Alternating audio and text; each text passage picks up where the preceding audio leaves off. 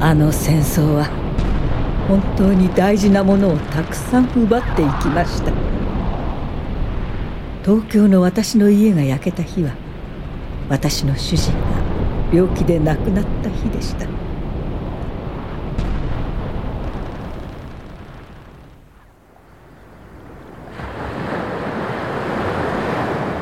昭和22年私は厚生省に入りました。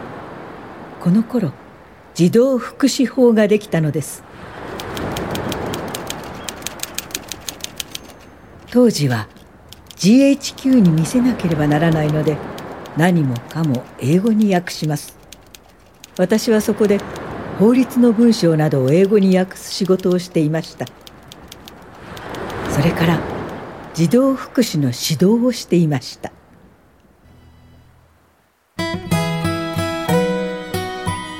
日本福祉大学学園創立70周年記念事業。CBC ラジオドラマ特集。最初の一歩朝霞房物語。知多半島が生んだ日本初の医療ソーシャルワーカー。第4話名古屋で教育者に。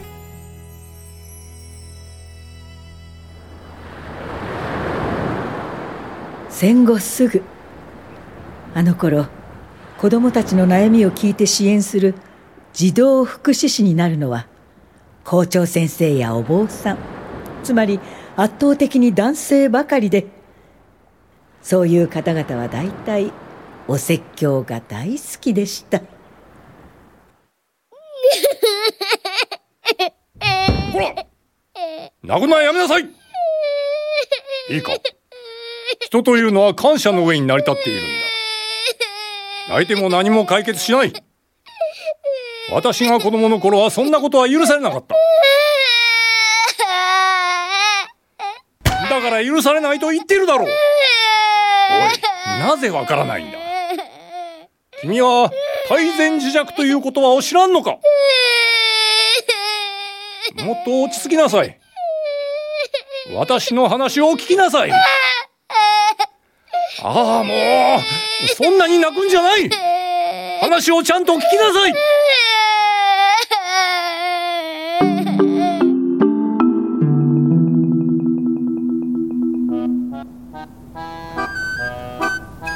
というわけで全く泣いてばかりでちっとも話を聞いてくれなかったんです。なるほどそうですか。近頃は話をきちんと聞けない子が多くて困りますなそれは少し違うと思います。何が違うんですか？児童福祉士の仕事というのは自分の話を聞いてもらうものではなく相手の話を聞くものなのです。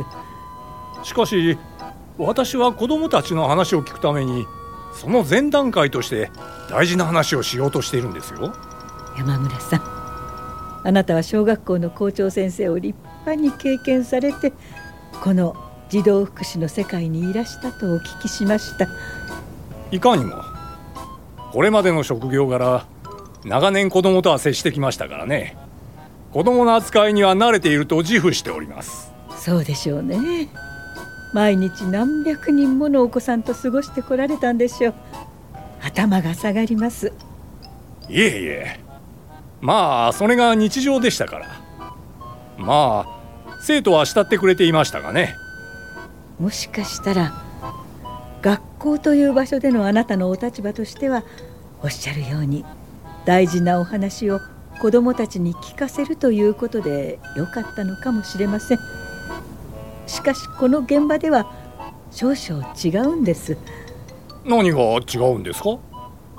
あのように辛いことばかりを経験し感情的になっている子どもと接する時お説教のようなことをしてもかえって逆効果なのですよ。どこが逆効果だと言うんだね？どうかもっと勉強なさってください。な何？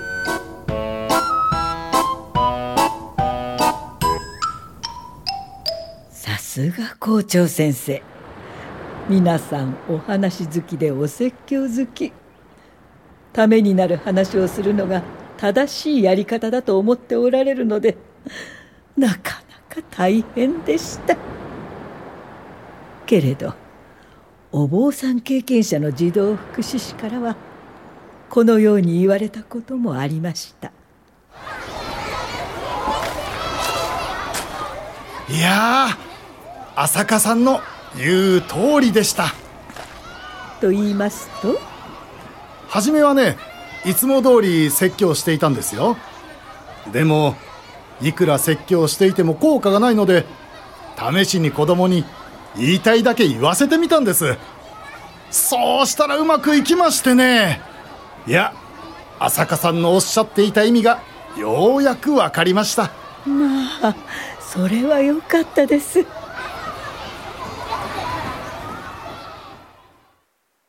多分何でもそうだと思うんですけどね。他人から教えられるよりご自分で発見する方がいいんです。そんなわけで私はそれからも皆さんがご自身でお気づきになってくださるよう促すようにしました。さて昭和27年の夏の終わり58歳の時私は一つの運命的な出会いをしました。それは鈴木修学先生との出会いでした。紹介してくださったのは国立名古屋大学医学部の教授村松恒夫先生です。修学先生は日蓮宗のお坊さんであり立派な信念を持たれて繊細孤児や知的障害児の問題などにも取り組んでこられた方でした。その頃私は厚生省の児童局にいまして占領中に制定された児童福祉法を作る仕事が主でした。先生と初めてお会いしたのは厚生省児童局の日当たりのいい応接室でした。どうぞお入りください。失礼いたします。そのドアが開いた瞬間なんだか不思議なものを感じました。大きな窓から差し込む西日が入ってこられた先生の笑顔をきれいな橙色に染めて私にはとても柔らかく温かいお顔に見えたんです。はじめまして鈴木修学と申します。浅香房です。はじめまして。どうぞおかけください。座って向かい合ってみると先生のお顔がさらにはっきり見えました。私はあれ？と思いました。だってそのお顔は私の知っている派な権力を持つ男性のお顔ではなかったんです。これまでお会いしてきたどの方よりもあどけない少年の顔に見えました。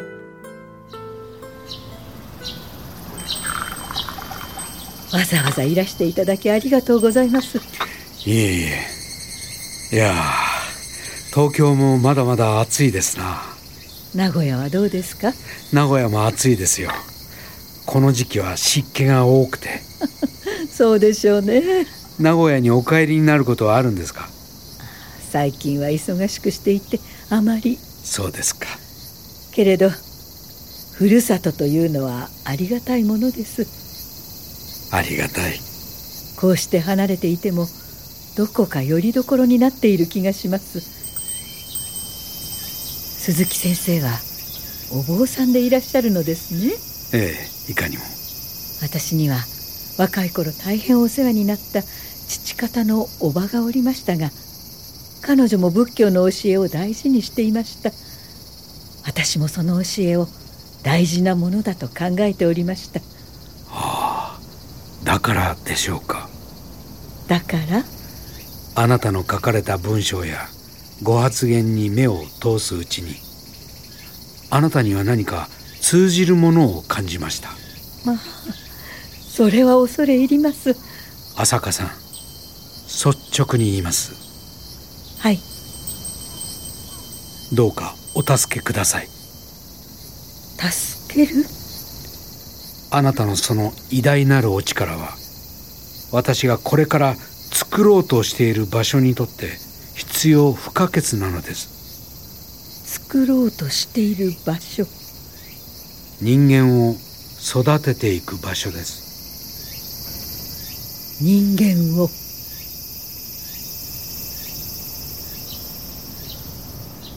ここで修学先生は西日差し込む窓の方に目をおやりになりました。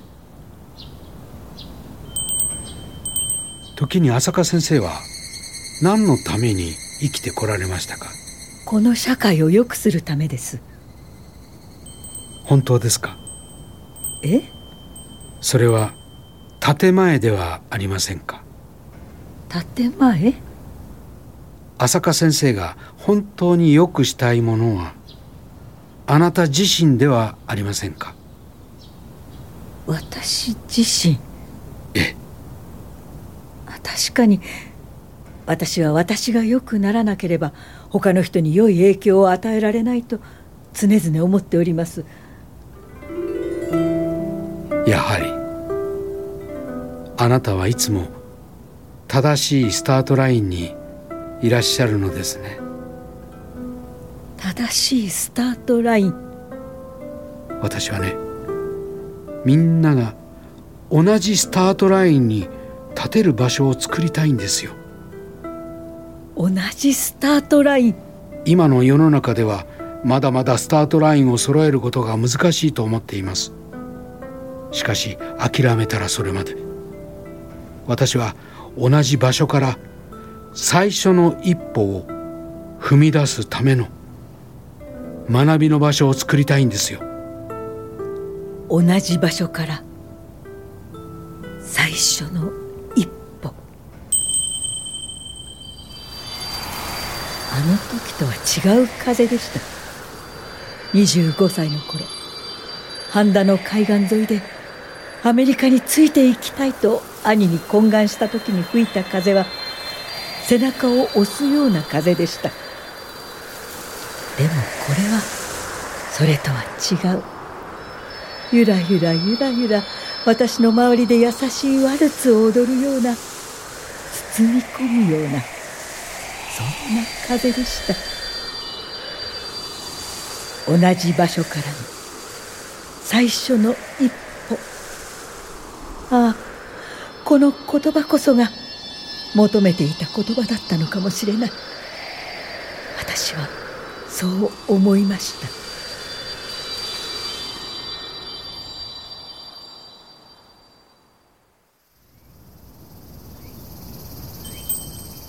私でよければぜひやらせてください。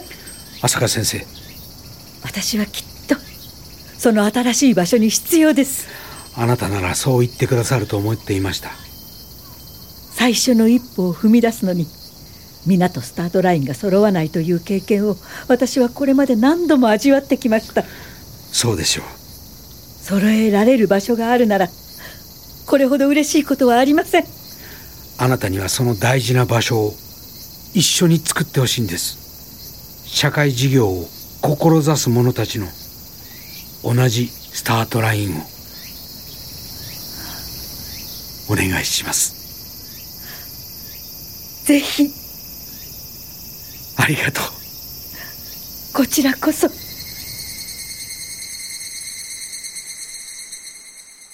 私たちは握手を交わしました。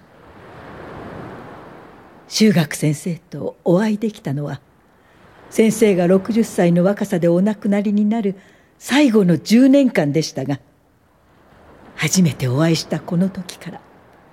ああこの方の信念になら寄り添うことができる。私はそう強く感じました。その半年後から中部社会事業短期大学後の日本福祉大学に勤め出しました。でも東京の人々の反応は大体否定的でした。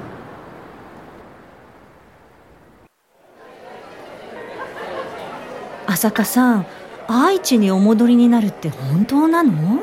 ええそのつもりよ。どうして？東京の方がいろいろなものが揃っているし技術も進んでいるでしょ？そうよ。なのにどうしてそんな田舎の大学に？田舎だからこそよ。田舎だからこそ？もちろん東京には何もかも揃っているわ。でもねこれからの時代小さなところから地道に固めていく医療ソーシャルワーカーを育てることが大切だと思うの。それに私はこう予想しているのよ。これからは東京だけの時代じゃなくなる。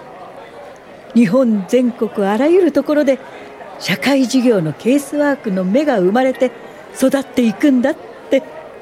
そうかしら？やっぱり東京が主流だと思うけれど。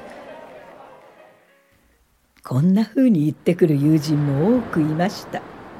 中には都落ちだとおっしゃる方もいらっしゃいました。でもねそんなことはどうでもよかった。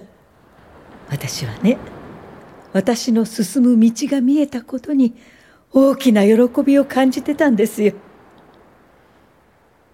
日本福祉大学は私学で貧乏でしたがおかげさまであまり制約を受けないで済みました。先生方は皆民主主義の教育を受けた人たちでしたから男とか女とかで区別されることがなかった。居心地が良かったです。大学では本当にたくさんの学生と出会いました。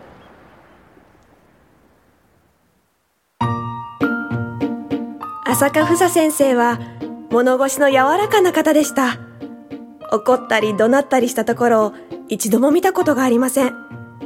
いつもニコニコ明るい笑顔でご自分のことは私たちが聞かないとお話になりませんでした。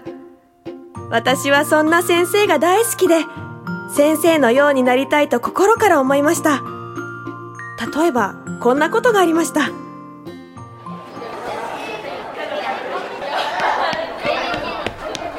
浅香先生。先日の試験の答案に書いてくださったコメントありがとうございました。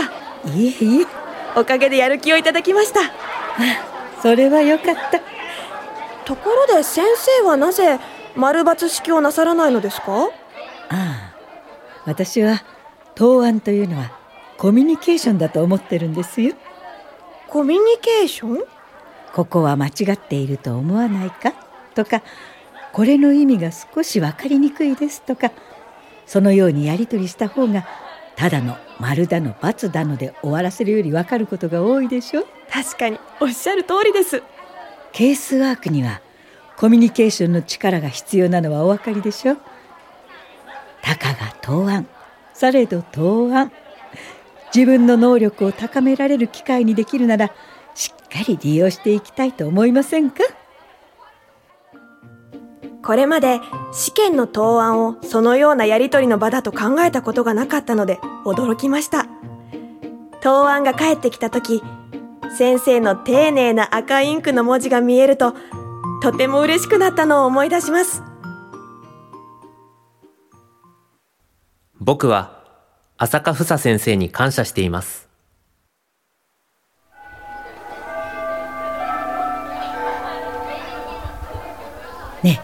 吉村君はい。ちょっとこっちへいらっしゃい。はい。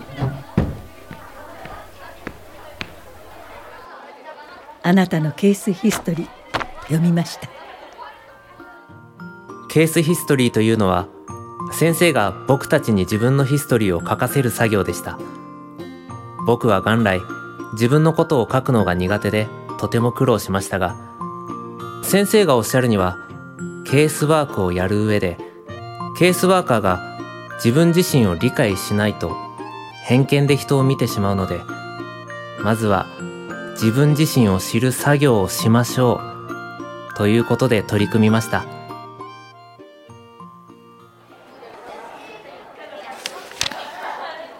あなたはお母様との関係で悩んでいるのね。そうです。お母様は神経質な方で何かとさまざまなことをあなたにぶつけてくると。はい。なるほどね。あなたはお母様の怒りを受け止めるのね。はい。そのまま食らって落ち込むこともあります。今もそうして気を使ってニコニコしているわね。あ癖になってるのかもしれません。それからそれから？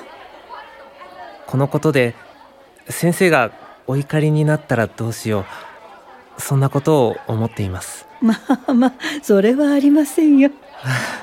そうですよね。すみません。それでねあなたに一つ伝えたいことがあるの。何でしょうか？無理してニコニコしなくて大丈夫。え？あなたはお母さんを助けていたのですよ僕がですか？ええそうよ。あなたがお母さんのイライラやモヤモヤを受け止めてきたのよ。だからあなたが恐れることはないんです。あなたはきちんとあなたの役割を果たしてきた。先生。だからね吉村さん。私の前では楽に行きましょう。楽に。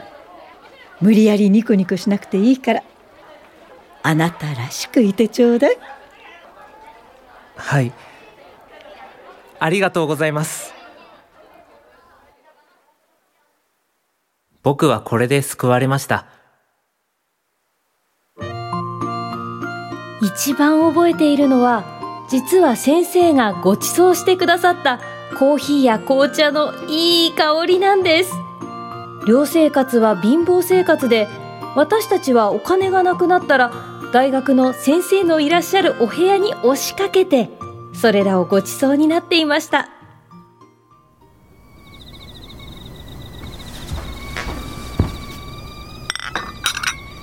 今日はね美味しいケーキもあるのよ。やっお前喜びすぎだよ。だってケーキだよ！ありがとうございます。ありがたくごちそうになります。はいはいえー、どっちにしますか？いいよ決めても。えじゃあこっちにしよう。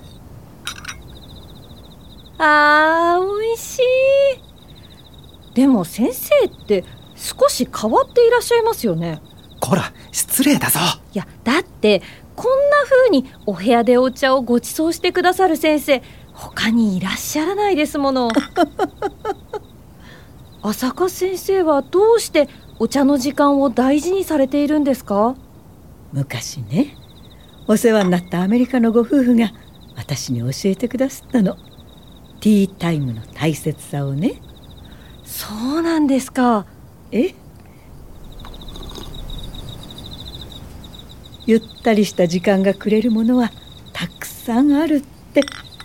ゆったりした時間？お茶を飲んでのんびり過ごしながらいろんなことを話したり聞いたりする時間があることで人間というのは明日への活力を手に入れることができるんだって。私はその言葉を忘れないしその言葉をいただいたおかげで好きなことを見つけられたんですよ。あの時間にとても感謝しています。僕が今でも心の支えにしている先生の言葉があります。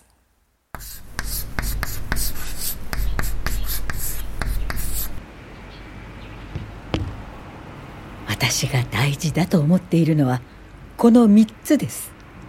Must know must be must do. Must know must be must do. ええ。この3つは仕事を進めていく上で最も大事だと言えます。Must know 知らねばならぬは研究的な仕事になってくるし must be. あらねばならぬはあり方。must do. なさねばならぬというのは実務的な問題になってきます。これらのうちどれが欠けてもいけません。仕事にはこの三角形が必ず必要なのです。はい。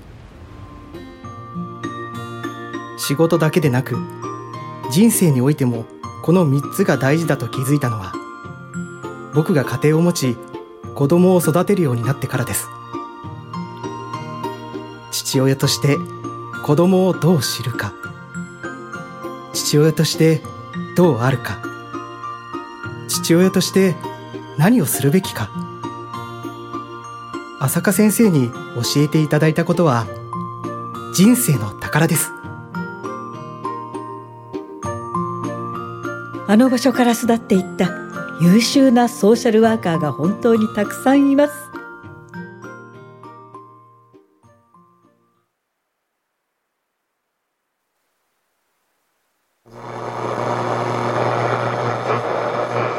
ここでニュースです。結核患者で国立岡山療養所に長期入院中の朝日茂さんが生存権の保障を求めて厚生大臣に対し行政訴訟を起こしました。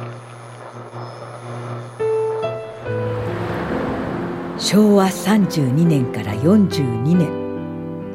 実に10年にわたって取り組んだ朝日訴訟については私の後年の人生をかけた取り組みだったと言っても過言ではありません。結核患者の朝日茂さんと初めて出会った時彼は憔悴しきっておられました。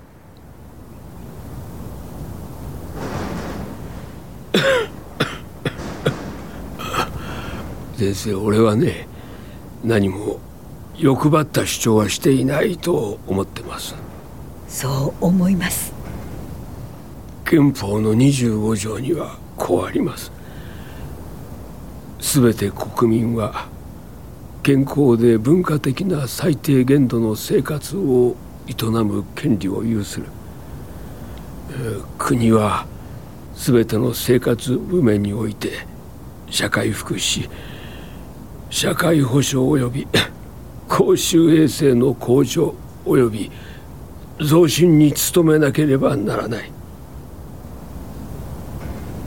俺はこの憲法の言葉を信じたいんです。朝日茂さんは重度の肺結核患者でした。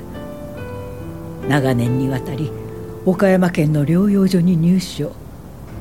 生活保護法に基づいた医療扶助と月額600円の生活扶助を受けていらっしゃいました。その後ある時から朝日さんは実のお兄さんから月額1500円の仕送りを受けられることになりました。これに対し行政は朝日さんに生活保護は不要として600円の生活扶助を廃止。1500円から600円を引いた残り900円を医療費の自己負担分として朝日さんに負担させるという生活保護変更の決定を行ったのです。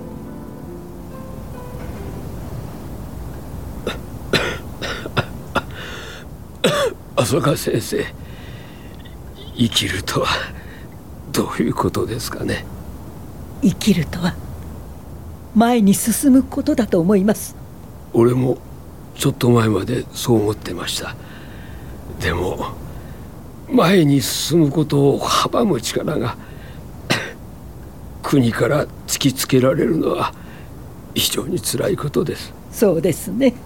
数字だけで判断して何になるっていうんですかね。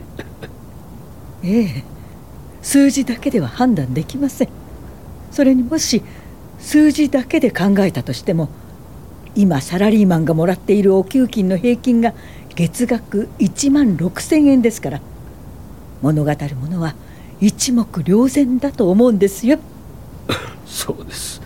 俺が兄貴からもらってるのはその10分の1にも満たない額なんだ。数字だけで考えてもやっぱりおかしなことなんですよ。大丈夫。朝日さんあなたの思いはきっと伝わります。ありがとうございます。ありがとう。先生の温かいお言葉にはいつも励まされます。昭和36年第二審では証人として法廷にも立ちました。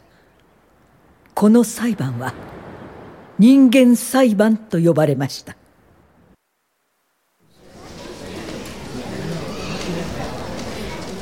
証人浅川房さん。現役の医療社会事業家の調査協力などを踏まえますと結核患者の療養に対する援助は誠に不十分でございます。この厳しい現状のせいでケースワークの視点から発言いたしますと。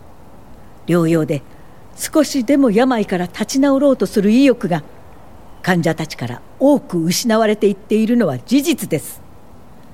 現在の生活保護基準は結核患者の更生意欲を確実に阻んでいます。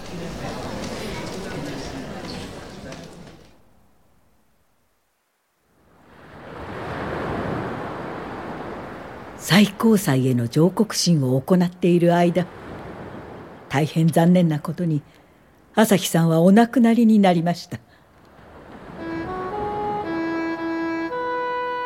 けれどこの訴訟が後の世にもたらした影響は計り知れないものでした。とりわけ日本の貧困問題に対する国民の関心は高まり昭和36年以降大幅な保護基準の引き上げが行われていったんです。それからも私はいろんな活動を続けました。昭和45年名古屋市の老人医療無料化について直接請求運動を起こし翌年の昭和46年には75歳以上の老人医療無料化を獲得しました。私は80歳まで大学の教壇に立ち続けてまいりました。そうして引退する今年今こうしてまた改めてふるさと半田の海を見つめているんです。可愛い教え子たちと連れ立って訪れた海岸は昔と変わらずに私を受け止めてくれているようです。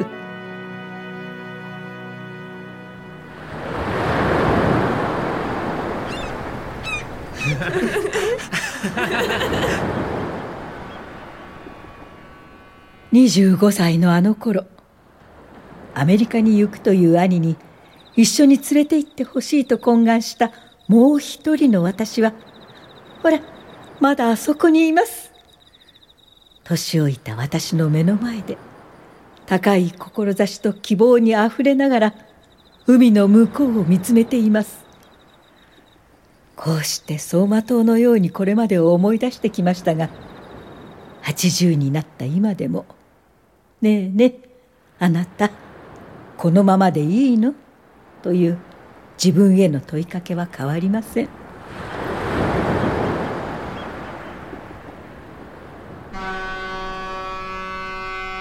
先生浅香先生。見てください。海沿いを散策してたらほら。あら。こんな貝殻久しぶりに見つけました。くるくる巻いてるのって可愛いですよね。ちょっと貸してみてくれる？どうぞ。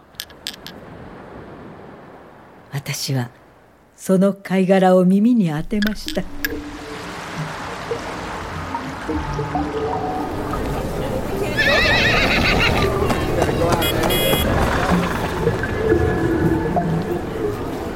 私やりたいことが見つかった気がします。まずは一歩ずつですよ君を雇わないと損するって？ええ必ず損します。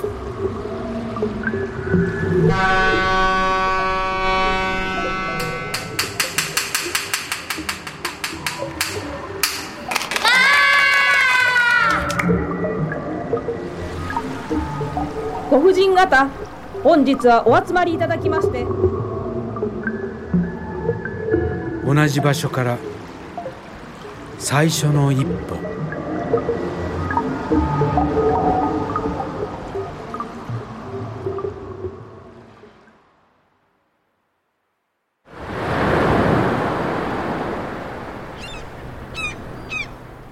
先生何が聞こえるんですか？波の音？いいえ。私の音。先生の音？ええ。私の音。すると突然あの頃の私がこちらを振り返りました。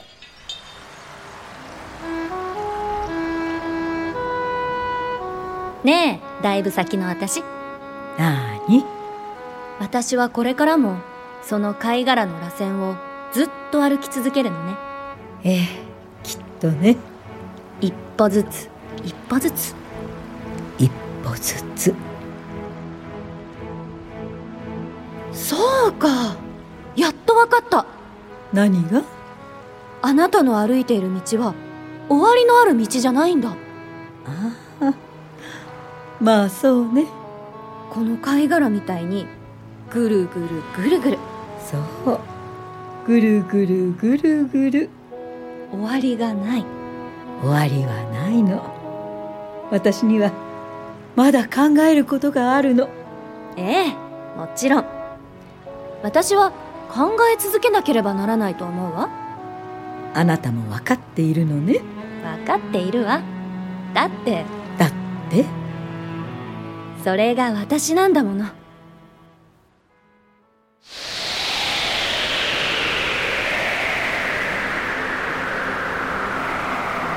その途端。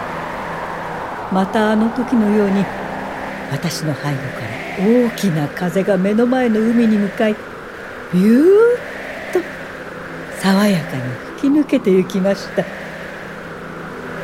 風は私の頬と髪を撫でてゆきました。それから海に混じっていきました。風に色なんかあるはずがないのですが私には見えた気がしました。それは言葉では言い表せないような深い青で神々しい黄色で目の覚める赤で大草原みたいな緑のようで。いいえ違いました。もはやその風に決まった色はなく私にはあらゆる色に見えました。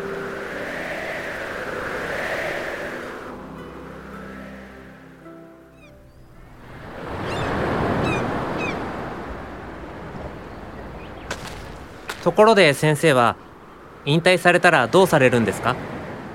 まだまだ。自分なりに進みましょうかね。やっぱりそうおっしゃると思いました。一歩ずつですよね。ええだって死ぬまで終わることなんてないんですもの。いつだってそれは最初の一歩なんですから。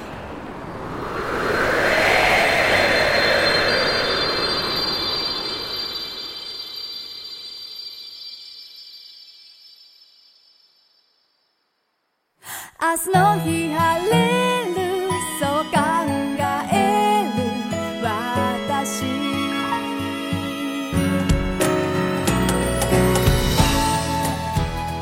日本福祉大学学園創立70周年記念事業 CBC ラジオドラマ特集「最初の一歩朝霞房物語」知多半島が生んだ日本初の医療ソーシャルワーカー第4話「名古屋で教育者に」脚本加野目由紀出演竹下恵子戸松遥近藤義正須山プロダクション劇団青切みかん CBC ラジオパーソナリティほか。